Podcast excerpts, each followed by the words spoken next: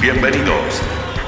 Aquí comienza Duros de Roer, el espacio para las historias de los distintos de siempre.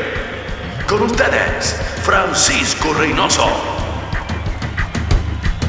Esto es eh, como si en las puertas del Shangri-La hubiese un cartel con tipografía punk que dijera Do it yourself o hazlo tú mismo. Porque para llegar a ese paraíso terrenal hay que trabajar como perro, aventurarse por los caminos misteriosos del rock and roll y no perder el ingrediente más importante de todos, la pasión.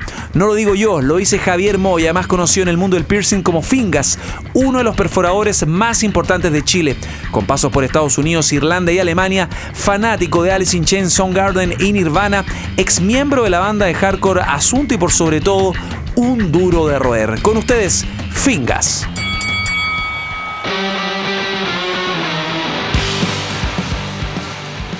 Estamos en una nueva edición de Duros de Roer. Hoy nos acompaña Javier Fingas Moya, propietario, todo un piercer empoderado, una referencia a nivel sudamericano, actual dueño, CEO, como quieran llamarlo, de Shangri-La Studios. ¿Cómo estáis, Javier? Hola, Pancho. Muchas gracias por la invitación. Estamos súper, súper bien. Hay andado bien ocupado últimamente. En los últimos años igual has desarrollado hartos proyectos y vamos a hablar de eso, también tu carrera acá en eh, Duros de Roer. Lo primero que para la gente que no te conoce, ¿por qué el apodo Fingas? ¿Hay algo especial de los 90 o fue hace poco eso?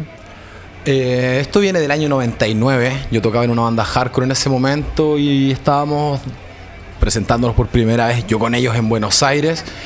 Y en medio de una cena, al guitarrista Michel Aedo famoso en la escena hardcore underground, se le ocurrió ponerme cabeza de dedo, eso mutó a dedo y después con el tiempo a fingas. Acabo de resumir la historia en casi 15 años, pero fue una mutación bastante rápida. Gran poder de, gran poder de síntesis, y ahí me imagino existe ese apodo que salió de un huevo en la noche, de ponerlo como una suerte de marca que ahora está más que posicionada.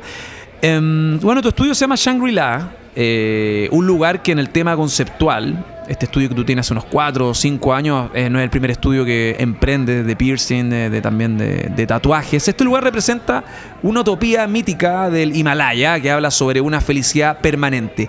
¿Cómo es eso posible? perforando gente, hablando de un tema más como eh, práctico, dado la gente que no está al tanto del estudio y la ética, ¿no? Shangri-La, si bien tiene como concepto principal ser un estudio tatuaje, eh, con el tiempo también evolucionó bastante y más allá de solamente querer ser un estudio de arte corporal con hartas normas de bioseguridad, con eh, excelencia en la calidad de nuestros artistas, la joyería que trabajamos, también intentamos de abarcar un poco más otras áreas que también nos interesan. Música, pintura, escultura, performance, tú dime. Y mm, durante el tiempo que llevamos manejando Changrila Baquedano sobre todo, hemos, hemos tenido en nuestro estudio muchas actividades relacionadas con música, hemos tenido muchos DJs, hemos tenido bandas y tratamos de eso, no solamente tener o proyectar la idea de un estudio de tatuaje, sino que también queremos eh, avivar la cultura, avivar o alentar eh, eh, disciplinas distintas y relacionadas con lo de nosotros. Entonces, Shangri-La va por eso, va más que nada que la gente que viene a buscar su espacio acá lo puede encontrar fácilmente. Decías que, bueno, yo lo tengo, lo estoy súper al tanto, te conocí en la escena hardcore de los 90, pero ¿cuánto ayudó tu presencia en el hardcore, tu participación en el underground de los 90 con esta cosa tan punk que es del hablo tú mismo, en tu decisión de ser un piercer tiempo completo? No sé, siempre creo que he sido bien inquieto y siempre me ha gustado hacer cosas y empezar instancias. Cuando tenía 17 años, organizé una tocata en el mítico laberinto que tocó... ¿Qué tiempo? El año, eso fue el año 97, 98, no recuerdo bien. Pero armamos una tocata increíble a dos escenarios con Rojo Vivo, Ves Paranoico, Silencio Absoluto, Asunto. Yo en ese tiempo tocaba en una banda que se llama Narmataru. Entonces Em, la idea del hazlo tú mismo siempre estuvo, hoy en día también lo llevamos a cabo en el estudio, todos los estándares de calidad que nosotros estamos manejando en estos momentos han sido simplemente impuestos por nosotros. Eh, no, hemos, no pretendemos o nunca hemos esperado a que otra gente em, dé luz verde a las iniciativas o a o a la autorregulación. Siempre hemos tratado nosotros mismos de medirnos nuestra vara y siempre la vara la tratamos de tirar lo más posible. Aparte de eso está la vinculación, eh, el vínculo más bien con, los 90, donde está este tema también que era súper de los 90, de dejarse llevar por lo que uno pensaba, eh, seguir los ideales, y eran como las primeras, las primeras formas que se veían en Chile, viendo Estados Unidos, de romper con lo convencional. Me imagino que eso también fue como inspirador para ti. Sí, yo creo también que toda la gente que tenemos hoy entre unos 35, 40 y algo, somos la primera generación de chilenos que podemos vivir una vida distinta a la que vieron nuestros papás. Somos los, primera, primera generación que de alguna otra forma puede dedicarse a algo o proyectarse en un trabajo que no sea convencional, puede vivir en este caso de lo que le gusta. El espíritu de los 90 se marca bastante eso. Eh, dedícate a lo que te gusta y el dinero será una consecuencia, la felicidad también viene con ello, no sé si ligado al dinero, pero sí de hacer lo que te gusta. Son los que mantienen encendida la llama del rock. Seguimos conversando con los duros de roer.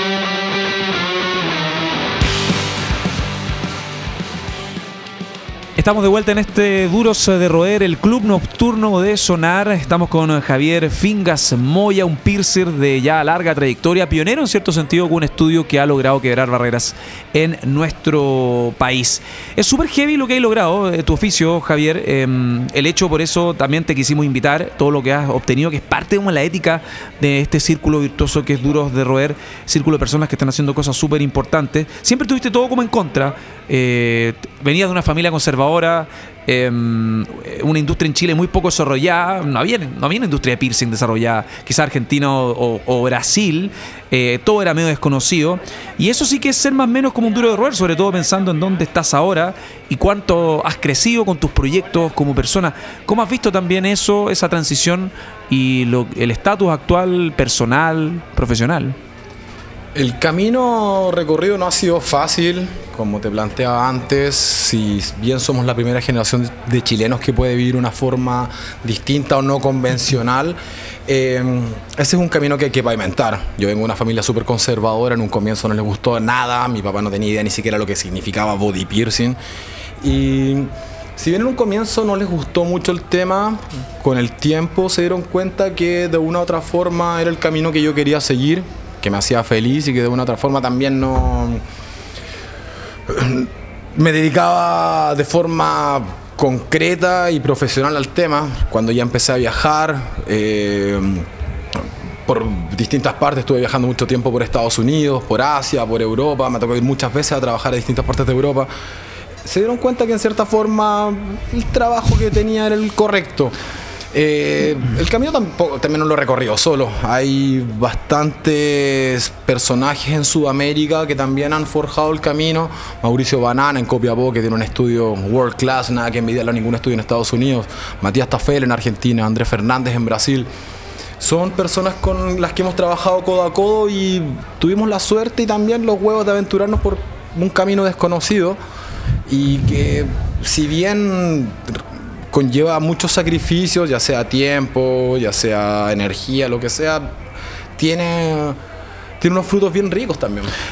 De haber sido increíble también, imagino, lo típico que tu viejo no te pesca mucho, eh, tu viejo mira con recelo como lo que estáis haciendo, todo lo relaciona con las drogas, los viejos, ¿en qué estáis metidos? ¿Estáis metidos en algo raro? Lo típico los viejos que son de otra generación, pero cuando como que se empieza como de nuevo a reconectar tu relación con tus papás, sobre todo tu viejo que era como bien cabrón en ese sentido. mi viejo y mi vieja eran iguales, los dos conservadores, ya no tanto, han cambiado un montón desde que ya crecimos con mis hermanos y abrieron las posibilidades, abrieron la cabeza a otras cosas nuevas. Eh, yo creo que ya desde el año 2008, que fue la primera vez que estuve en Estados Unidos por motivos de piercing, que me fui a una conferencia en Las Vegas y después estuve viajando por toda la costa oeste, eh, ya se dieron cuenta que ese era mi camino, que el camino que iba a seguir, cuando ya se dieron cuenta que estaba todo tatuado, ya brazos, manos, poco de cara ya cacharon que no way back.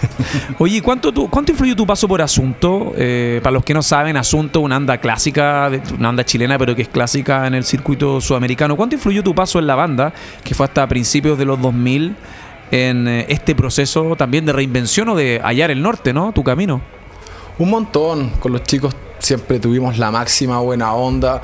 Y en el año 99 nos tocó ir a tocar a Buenos Aires. En septiembre del año 99 compartimos escenario con Vieja Escuela, Nueva Ética, Restos Fósiles. Eterna Inocencia, bandas que hoy día son un clásico, que en ese momento estaban recién en, el Génesis. Eh, la primera es que fui a la Bond Street, no sé si ubicas la Bond Street en Buenos Aires. clásico. Eh, como un Portal Lion, como era antes. Obviamente, más desarrollado. Más glamour y más desarrollo, quizás. Eh, y encontrarme con estudios de tatuaje y piercing brutales. Brutales. Donde en Chile en esos momentos no estábamos ni cerca de contar con esa infraestructura o ese, o ese buen gusto o esa capacitación, esa preparación o entre comillas ese recorrido. Y, el, Javier, el guitarrista de vieja escuela en ese tiempo, me hizo mi primer piercing, piercing que me perforó la lengua. Y que eso fue el 13 de, septiembre del año 99. Ah, y tenéis la fecha como marcada, como un punto, un punto de quiebre, como de que ya se podían hacer cosas distintas acá se podía aspirar, a eso, porque para la gente que no está metida, el punk y el, hardcore fueron como movimientos que estéticamente estuvieron muy relacionados de un principio con los bull en la nariz, eh, a los piercing, pero bueno, para la gente normal, como que los aros, los piercing, onda, eran relacionados con las ferias de artesanía. ¿Cómo, ¿Cuándo tú sentiste que hubo un cambio real? Comenzó a, a gestarse un cambio de la infra, del circuito y la percepción de la, comillas, gente normal, la gente más convencional, hacia el piercing. Yo creo que esto en los últimos años ha cambiado mucho, pero ya a partir de quizás el año 2010, cuando ya ciertos piercers en Chile empezamos a tomar el toro por las astas y empezamos a proponer cosas nuevas desde distintos estándares de joyería, distintos estándares de esterilización. Eh, que la visita a tu estudio en realidad sea una experiencia, no solamente remitirnos al lugar limpio y lleno azulejos con olor a clínica, no. Una decoración apropiada, eh, que la gente se sorprendiera de las cosas que podía encontrar y en el backstage obviamente que todo estuviera impecable. Eh, la industria del piercing ha ido cambiando con el tiempo. Y hoy en día lo que apuntamos ya no es tanto al, al shock visual ni al piercing complejo. Ahora lo que más apuntamos obviamente es el piercing viable que cure bien con buenos materiales y defendiendo la estética siempre. ¿Cuáles son los peligros, insisto, para la gente no tan metida en este cuento? ¿Cuál es el peligro que podría eh, conllevar eh, hacerse un aro, un piercing en, en, una feria artesanía, por ejemplo, y un, en un estudio pro que lleva su carrete? Hay un montón de riesgos que conlleva realizarse procedimientos en el cuerpo no de forma segura, no con niveles de, no con altos niveles de, esterilización o bien con profesionales capacitados. Hay mucho miedo, obviamente, siempre a contagiarse de SIDA o cosas así. Hay que tener muy mala suerte para que te pase eso. Pero si hay un problemas de hepatitis, hay problemas de enfermedades por transmisión de fluidos que mucha gente que está realizando esto desconoce y ante ese desconocimiento pone en riesgo a muchas personas. Pongamos, por ejemplo, si en una cadena de 10 personas que perforaron con pistola, la tercera tenía hepatitis, hay muchas posibilidades que el resto de las personas que siguieron esa cadena tengan hepatitis. La hepatitis tiene un periodo de ventana que no se manifiesta en 2-3 días, puede pasar meses o años antes que eso en realidad... Eh, aflore en tu cuerpo. Entonces, yo creo que es un problema de salud pública, es un problema que también tiene que ver con lo que la gente decide. Si te están ofreciendo algo que tiene un valor en un lado y tú después encuentras supuestamente lo mismo por una fracción del precio, estás seguro que no va a ser lo mismo. Más que un club, una familia. Sigues junto a los duros de roer.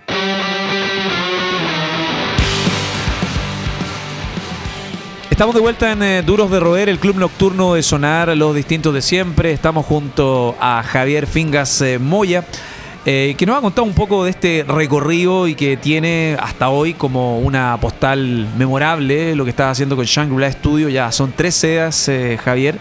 Em, antes de eso, hay un background importante, viajes de por medio, especialización. Tuviste un paso por Irlanda y Alemania haciendo piercing hace unos años atrás. ¿Qué fue lo más freak que te tocó hacer? A ver, no sé si enfocarlo desde el lado que me tocó hacer. He estado hartas veces trabajando en Irlanda y en Alemania, Berlín y Galway principalmente en Irlanda, son mis segundas casas por así decirlo.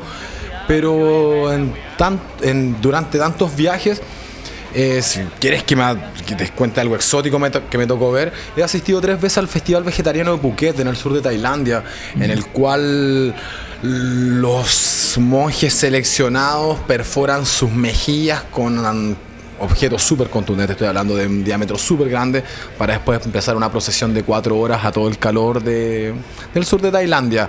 Eh, en Berlín la cantidad de piercing que se hacen es masiva y un tiempo que estuve trabajando en un estudio en un barrio super gay en Berlín y me tocó hacer muchos piercing genitales de grueso calibre a diario y había veces que lo- los chicos venían buscando perforaciones de calibres realmente importantes, a veces se podían hacer, a veces no. Y fue en ese periodo europeo cuando eh, te tomaste un avión eh, solo para ver a Alice in Chains. Eh, entiendo que estabas en- estuviste en Bangkok también. Sí, momento Fuera de Europa. Estuve viajando mucho entre Tailandia e Indonesia y en uno de esos viajes estaba en Berlín y me tocó viajar a Tailandia y el mismo día que estaba viajando a Berlín me enteré que tocaba Alice in Chains. Yo ni siquiera sabía que habían vuelto a tocar o que estaban de gira y llegué a Tailandia con el pasaje, con, perdón, con la entrada comprada, así que estando allá me compré el pasaje de vuelta a Berlín. Entonces se suponía que me tenía que venir a Chile y no, me quedé casi dos meses más en Berlín porque aparte de Alice in Chains tocaban una serie de bandas más que me gustaban y valía la pena que Y fue esa gira Alice in Chains de pre-Black Ways to Blue. Tal cual, fue la Ah, increíble. previa, medio testeando a William Duval antes de lanzar el disco.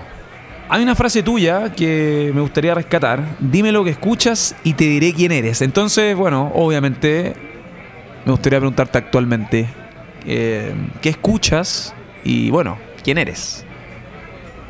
Siempre me ha gustado la buena música, siempre, nunca, nunca he sido muy mainstream para escuchar música y hoy en día estoy bien pegado con bandas rockeras psicodélicas que son un tanto antiguos, Graveyard, Cadáver, me gustan mucho, Eh, por otra parte estoy escuchando arte electrónica, pero a mis 37 años en el año 2019 mi banda sonora siempre son los 90 escuchando más que nunca Soundgarden, Alice in Chains.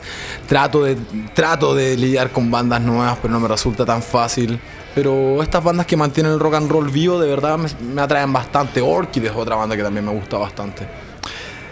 A ti te ido súper bien en el sentido, no, no solo el aspecto económico, yo creo que guarda relación con este paraíso terrenal de Shangri-La, eh, en el sentido de buscar tu norte sin pensar en la consecuencia o en el rédito económico. Eh, ¿Cuándo eh, comienza formalmente el estudio? ¿Cuál es el lema de Shangri-La que tú explicabas en cierta medida, que tiene con este tema mitológico en, ci- en cierto sentido del principio de- del programa que señalaba? Eh, ¿en, qué está, ¿En qué está el estudio actualmente para la gente que no lo conoce? ¿Cuánta gente trabaja? Cuéntame un poco eso y también la línea editorial de también mostrar otro tipo de disciplina. Siempre nuestro norte, nuestra misión en Shangri-La ha sido trabajar con altísimos estándares. Si tuvimos la suerte de recorrer miles de kilómetros, de estar en diversos estudios, de capacitarnos, eso tenemos que demostrarlo y día a día en nuestro servicio, en nuestra, la calidad de nuestro trabajo, en lo que reflejamos como tienda, como estudio. Eh, aparte de Shangri-La está con hartos proyectos que tienen que ver, como te explicaba antes, con el ámbito musical. Eh, hay, muchos hay muchos DJs, hay muchos artistas que se nos han acer- acercado este último tiempo, que quieren participar en el proyecto. Tenemos un espacio bastante interesante en la galería que nos cambiamos ahora, que es la Galería Maquena, eh, en la cual vamos a comenzar ciclos de tocatas, ciclos de, de DJs, de música experimental, de performance. No nos cerramos a nada. No nos cerramos en absolutamente a nada. Si cualquier proyecto, cualquier propuesta que esté hecho con honestidad, sin copiarle a nadie, sin ofender a nadie, eh, es bienvenido a ser partícipe de Shangri-La. ¿Te toca de vez en cuando perforar a gente mayor o, o niños con sus padres? Eh, tenemos una política de menores bien estricta respecto a que no perforamos menores de edad si es que no tienen una, una autorización firmada, presencial por los padres. Y como te planteabas un rato, el público de nosotros ha cambiado bastante en, el- en los últimos años. Tratamos harto con Eh, mujeres, obviamente, eh, entre 25 hasta 60 años. Eh, las mujeres siempre van buscando ese detallito en joyería o le dan más valor a ciertos, a ciertos objetos. En este caso estamos trabajando harto con oro, con diamantes, con piedras naturales. Entonces, eso mismo, el, el mismo producto que ofrecemos, hizo que nuestro público también cambiara. Entonces también abogamos al piercing que es viable, que cura rápido, que tiene más posibilidades de curar y utilizando una joyería que estéticamente vaya acorde con el cuerpo. ¿A quién nunca le harías un piercing? A un nazi, no. Contémoslo. Pero, Abundan ahora sí, últimamente, ahora sobre todo en Latinoamérica. No tiene mucho sentido, pero Tiene mucho sentido, pero bueno, por ahí hay algún par de chicos que creen. Acción en- republicana. en el white power. Em, la verdad es que no. Quizás personas que tengan algún riesgo médico. O, en, base a eso va mi aprehensión por perforar a alguien, alguien que esté, una mujer que esté embarazada, que estén amamantando, pero no creo que le niegue a nadie la posibilidad de hacerse un piercing siempre y cuando esto sea viable de realizar y que no sea un potencial riesgo para la persona. Cuando voy a negarme a hacer algo es cuando yo sé que las, las posibilidades de que eso tenga buen puerto son bajas. Fuera de este estudio, que ya son tres sedes, no deja de ser, en Santiago, eh, también estás dedicado a la joyería corporal. ¿Cuáles son tus tres discos que consideras una joya? Oh. Under the Radar, The Great, antiguo. Eh, um, Lights Out, The Graveyard.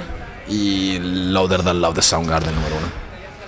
Great, esta banda canadiense como demo rock, la cacho perfecto, Under the Radar. Graveyard, una banda que también está como ahí mejorando el tema, renovando un poco el rock que está un poco de, capa caída. Y el Lower Than Love de Soundgarden, que es disco clásico de Soundgarden. Algunos de ellos van a estar dentro de las recomendaciones de Javier en esta segunda hora ya, segundo tramo más bien, de Duros de Roer, el club nocturno de Sonar. ¿Por qué te consideras un duro de roer? A ver, el camino que se ha marcado ha llevado, conlleva mucha perseverancia, frustraciones, perseverancia, frustraciones, perseverancia, frustraciones. Eh, hay veces que nos caemos, hay veces que atinamos, hay veces que nos decepcionamos de ciertas cosas, pero eh, al fin y al cabo el norte es uno. Eh, la misión es una y si mantenemos el foco vamos a cumplir con la misión. Eh, creo que estos últimos años hemos logrado forjar un camino que hoy en día mucha gente está siguiendo yo estoy seguro que en unos 30 años más, quizás ya ni siquiera estemos en este plano, Shangri-La no sea más que un recuerdo, pero espero que un par de personas piensen y digan, ¿saben que hace 30 años hubo un estudio acá en Chile pionero y que fue de puta madre y los chicos eran de verdad consecuentes y full respect por eso. Esto fue Duros de Roer Podcast. El club de los distintos de siempre. El último apaga la luz. Hasta la próxima.